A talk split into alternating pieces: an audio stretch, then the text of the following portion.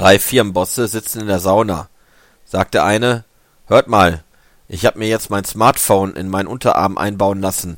So habe ich es immer gleich zur Hand. Der andere, super Idee. Und ich hab mir meinen Notebook gleich in die Bauchdecke eingebaut. Brauche diesen bloß aufzuklappen und schon bin ich online. Beide blicken voller Erwartung auf den dritten. Na? Und du? Was hast du Neues? Der dritte sitzt da, mit verkniffenem Gesicht und drückt und presst, worauf die beiden anderen ihn fragen, was ist mit dir los? Er antwortet, ich krieg grad n Fax.